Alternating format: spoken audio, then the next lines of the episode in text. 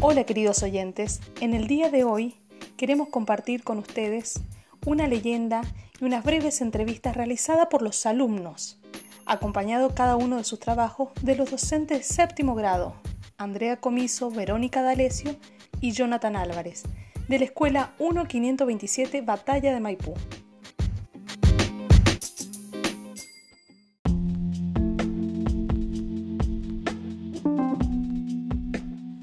Buenos días alumnos, me llamo Andrea Comiso, docente de la escuela número 1 527 Batalla Maipú de séptimo grado. En el día de hoy voy a realizar una breve entrevista para profundizar el tema de los pueblos originarios. Si bien sabemos que en nuestro país argentino existieron y existen todavía distintos tipos de comunidades aborígenes, hoy voy a hacer hincapié en nuestra provincia de Mendoza, de los indígenas huarpes, escucharemos un relato de una persona en la cual en su vida inculcó algunas costumbres de las comunidades huarpes.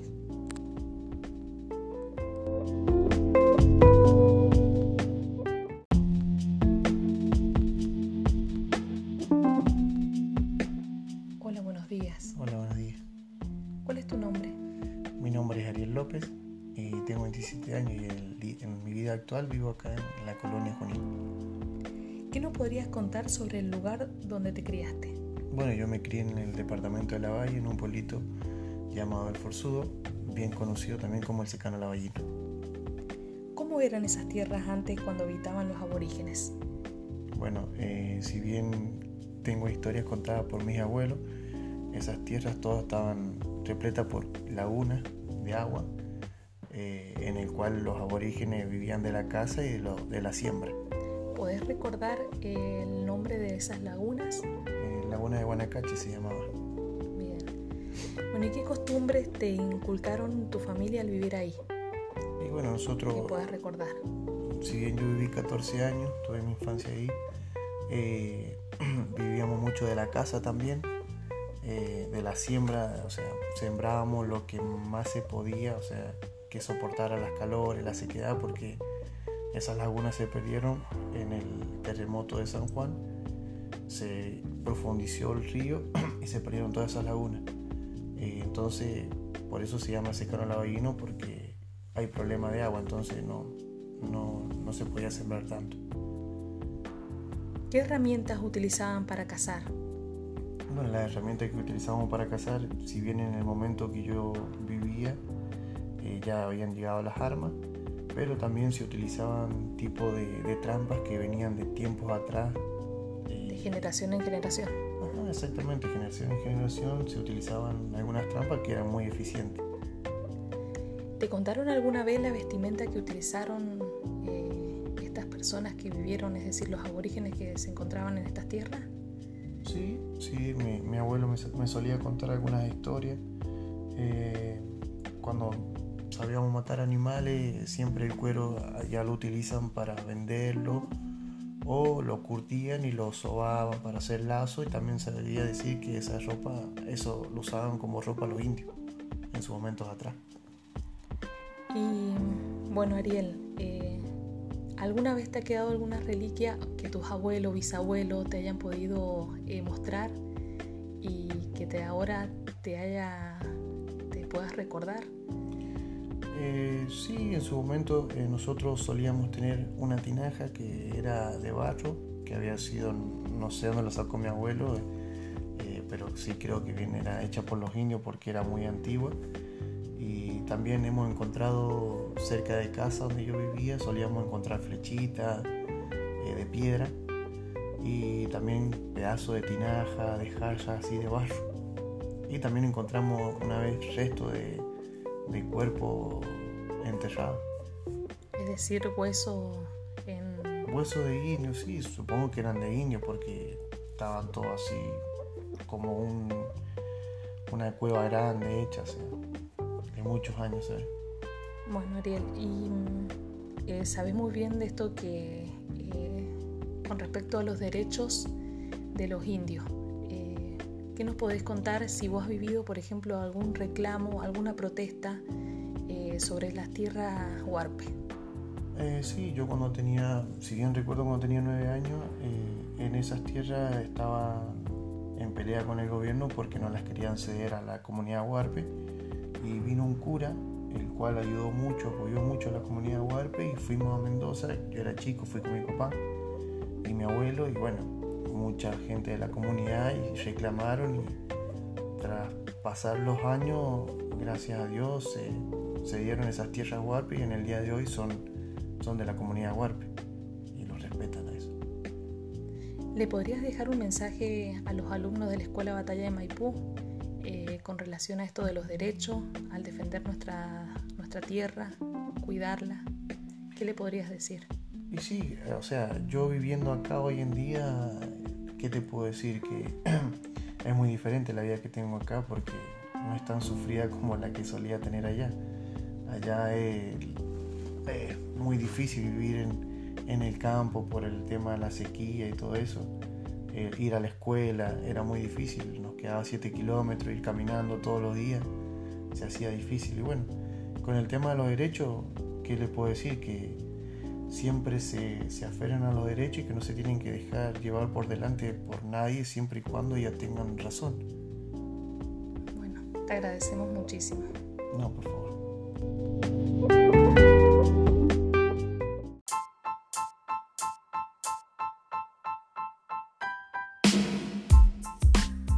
Hola, soy Franco Bartolocini, alumno de séptimo C de la escuela 1527 Batalla de Maipú. Hoy voy a entrevistar sobre los huarpes, pueblos aborígenes de la valle. Estoy con Analia Samia. Hola. Hola, ¿cómo te va? ¿Qué sabes sobre los huarpes? Eh, bueno, yo conocí a una familia eh, que era de la tribu de los huarpes que era la familia Chay. Sí. ¿Qué hacían? Eh, bueno, ellos vivían en la parte de la valle, en, un lugar conocido como la Asunción, eh, donde tenían cultivos eh, y vivían de la casa que hacía, que cazaban con trampas hechas por ellos mismos y con armas de fuego también porque las tenían y las mujeres sabían tejer al telar. Muy bien, ¿y cómo vivían ellos? Eh, vivían en comunidades de varias casas hechas en adobe con techos de caña, eran muy humildes esas viviendas y vivían compartiéndolo todo porque eran familias muy grandes y ahora en la actualidad, ¿sabes algo de esa familia? Eh, he tenido contacto con algunos eh, descendientes que ya son jóvenes y bueno, no viven ya en la Asunción, ya están más ah, instalados en el pueblo, por ejemplo, de Costa Araujo, eh, y les han quedado muy pocas costumbres de sus abuelos o bisabuelos. Em, pero están bien insertados en la sociedad eh, gracias a la ayuda del gobierno. Eh, y bueno, si hoy vas para el lado de, La Valle o Nueva California, eh, todavía podés encontrar familias con el apellido Chay que son descendientes directos de los huarpes. Muchas gracias Analia Samia, terminamos con la entrevista.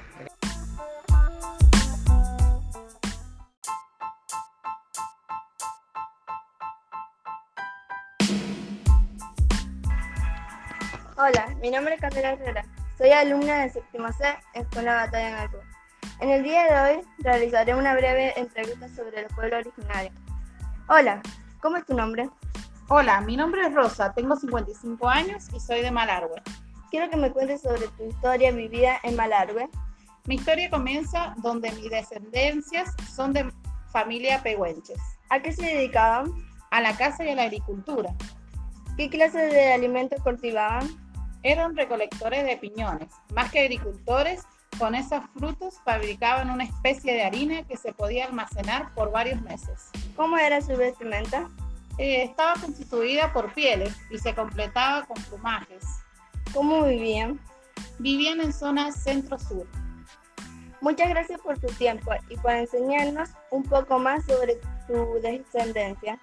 No, gracias a vos por dejarme enseñar mi enseñanza.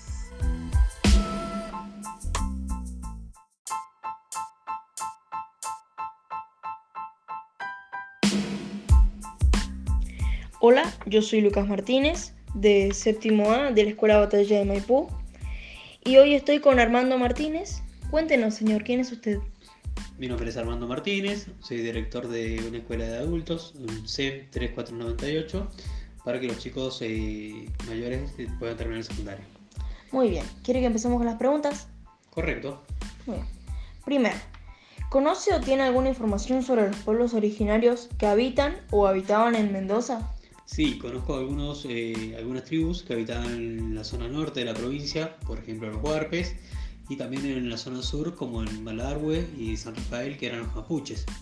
También tienen mucha importancia los incas y los puelches, que fueron parte de nuestra, de nuestra provincia. Muy bien. ¿Ha podido alguna vez dialogar con una persona que pertenezca a algún pueblo originario de la provincia? No, jamás he- no, no he tenido la oportunidad de poder dialogar con ninguno de ellos. ¿Sabe en qué lugar o región los podemos encontrar en la actualidad? Y actualmente se encuentran en lugares denominados reservas, que son lugares eh, que se le han asignado para proteger sus derechos y sus costumbres. Eh, por ejemplo, está en la reserva Telteca, que se encuentra en la Valle, que es muy conocida, y también una reserva que se encuentra en la zona de Malargüe y parte de San Rafael, donde habitan los, los mapuches. Muy bien. ¿Cree que hoy en día se respetan los derechos de los, a los pueblos originarios? Eh, no se respetan los derechos porque, bueno, cada vez se le está tratando de, de quitar aquellas tierras que vienen trabajando y habitando desde hace muchísimo tiempo. ¿Piensa usted que algún día los pueblos originarios puedan regresar a sus tierras que les fueron arrebatadas? Yo creo que es un derecho que, que tienen, un derecho adquirido y que se le debe respetar. Y debemos trabajar para que todos, eh, que, para que todos ellos puedan tener su derecho a su tierra y bueno, y así preservar su cultura. Muy bien. Como sociedad, ¿qué podemos hacer para respetar los derechos de los pueblos originarios? Yo creo que la clave está en esa palabra, respeto por los derechos, respeto por su costumbre, por sus tradiciones y respeto por, por estas culturas que tanto hicieron por nuestra provincia. Muchas gracias.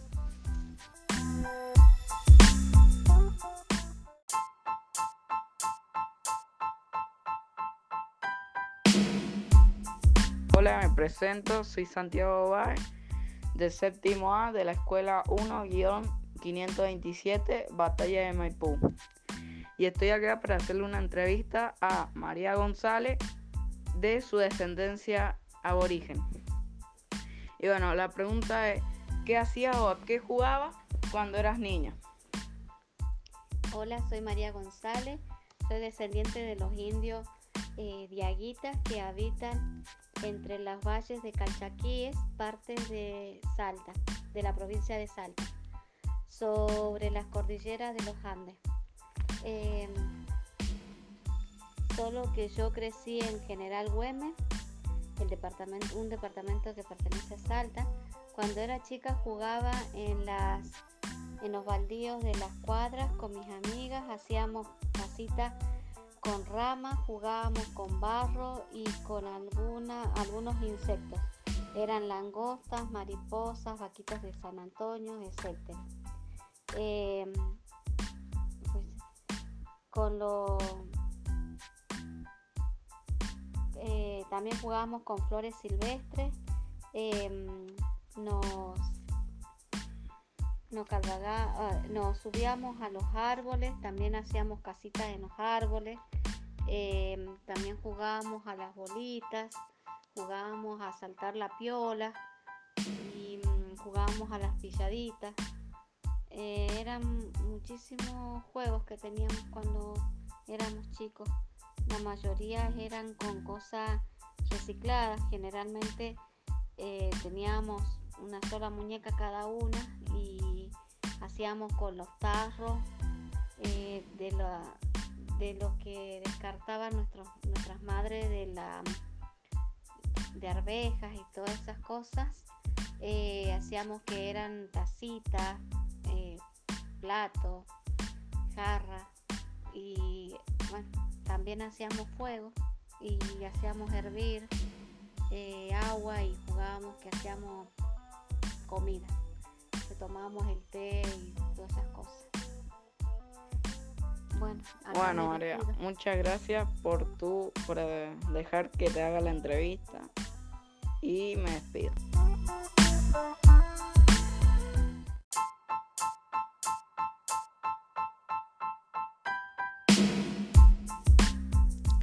Hola, soy Camila Navarro, de séptimo A de la Escuela Batalla de Maipú, y voy a entrevistar a Blanca Hinojosa de Navarro.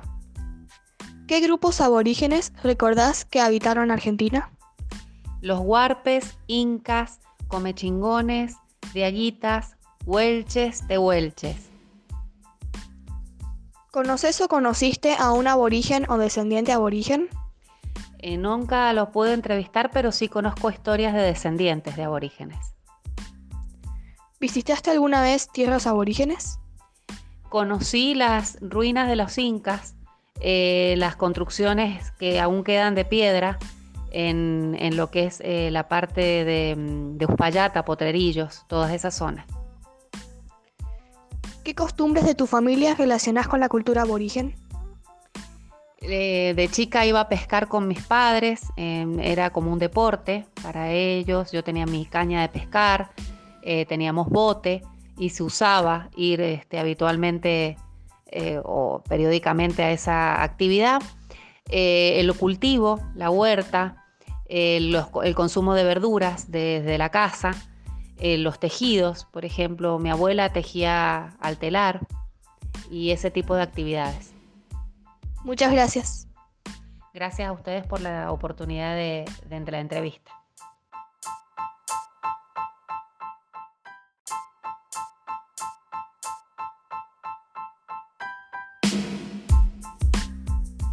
Hola, eh, hoy vamos a entrevistar a Verónica, que es mi mamá, ya que ella el año pasado fue a la valle, a los bosques teltecas, eh, con sus alumnos, que es una reserva natural.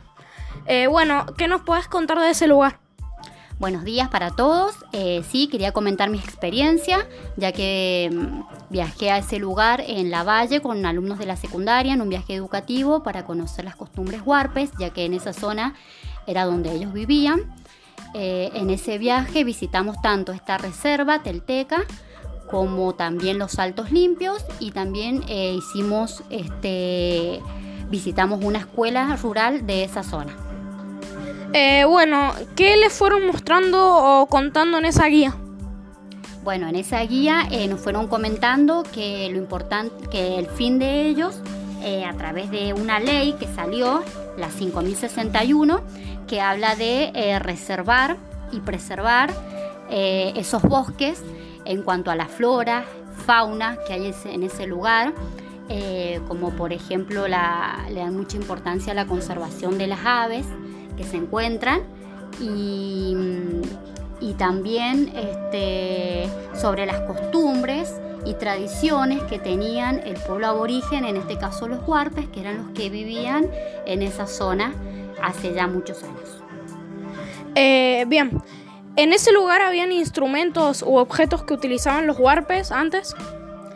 Sí, en esa visita guiada eh, se puede ir observando distintas estaciones, eh, como por ejemplo la vivienda que tenían los huarpes en esa época, eh, cómo se alimentaban, cómo lo que cazaban, cómo lo, lo guardaban para que durara un tiempo más prolongado, como por ejemplo la carne, salándola, lo que se conoce como charqui, o cómo hacían eh, una bebida muy típica para ellos, que es el aloja. Este, también eh, mostraban sus medios de transporte que había en esa época. Eh, comentaba eh, a qué se dedicaban, qué es lo que eh, cultivaban ellos y cómo fue su técnica de riego por acequias que se conserva hasta el día de hoy. Eh, bien, Verónica, ¿pensás que en la actualidad existen costumbres o prácticas de estos pueblos?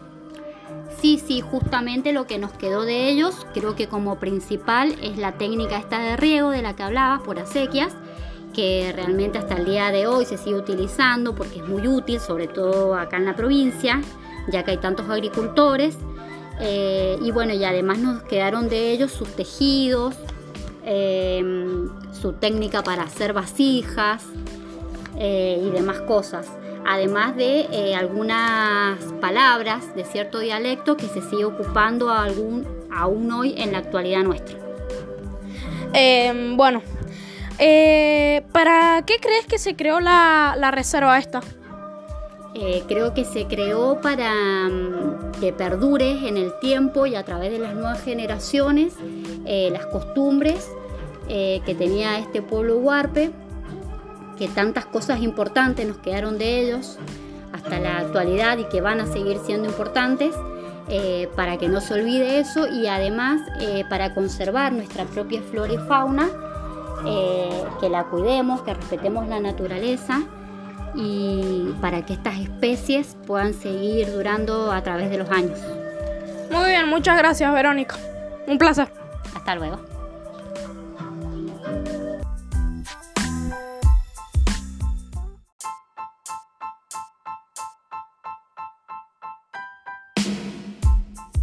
Cuenta la leyenda que hace muchísimos años el heredero del trono del imperio inca se debatía entre la vida y la muerte, siendo víctima de una extraña y misteriosa enfermedad.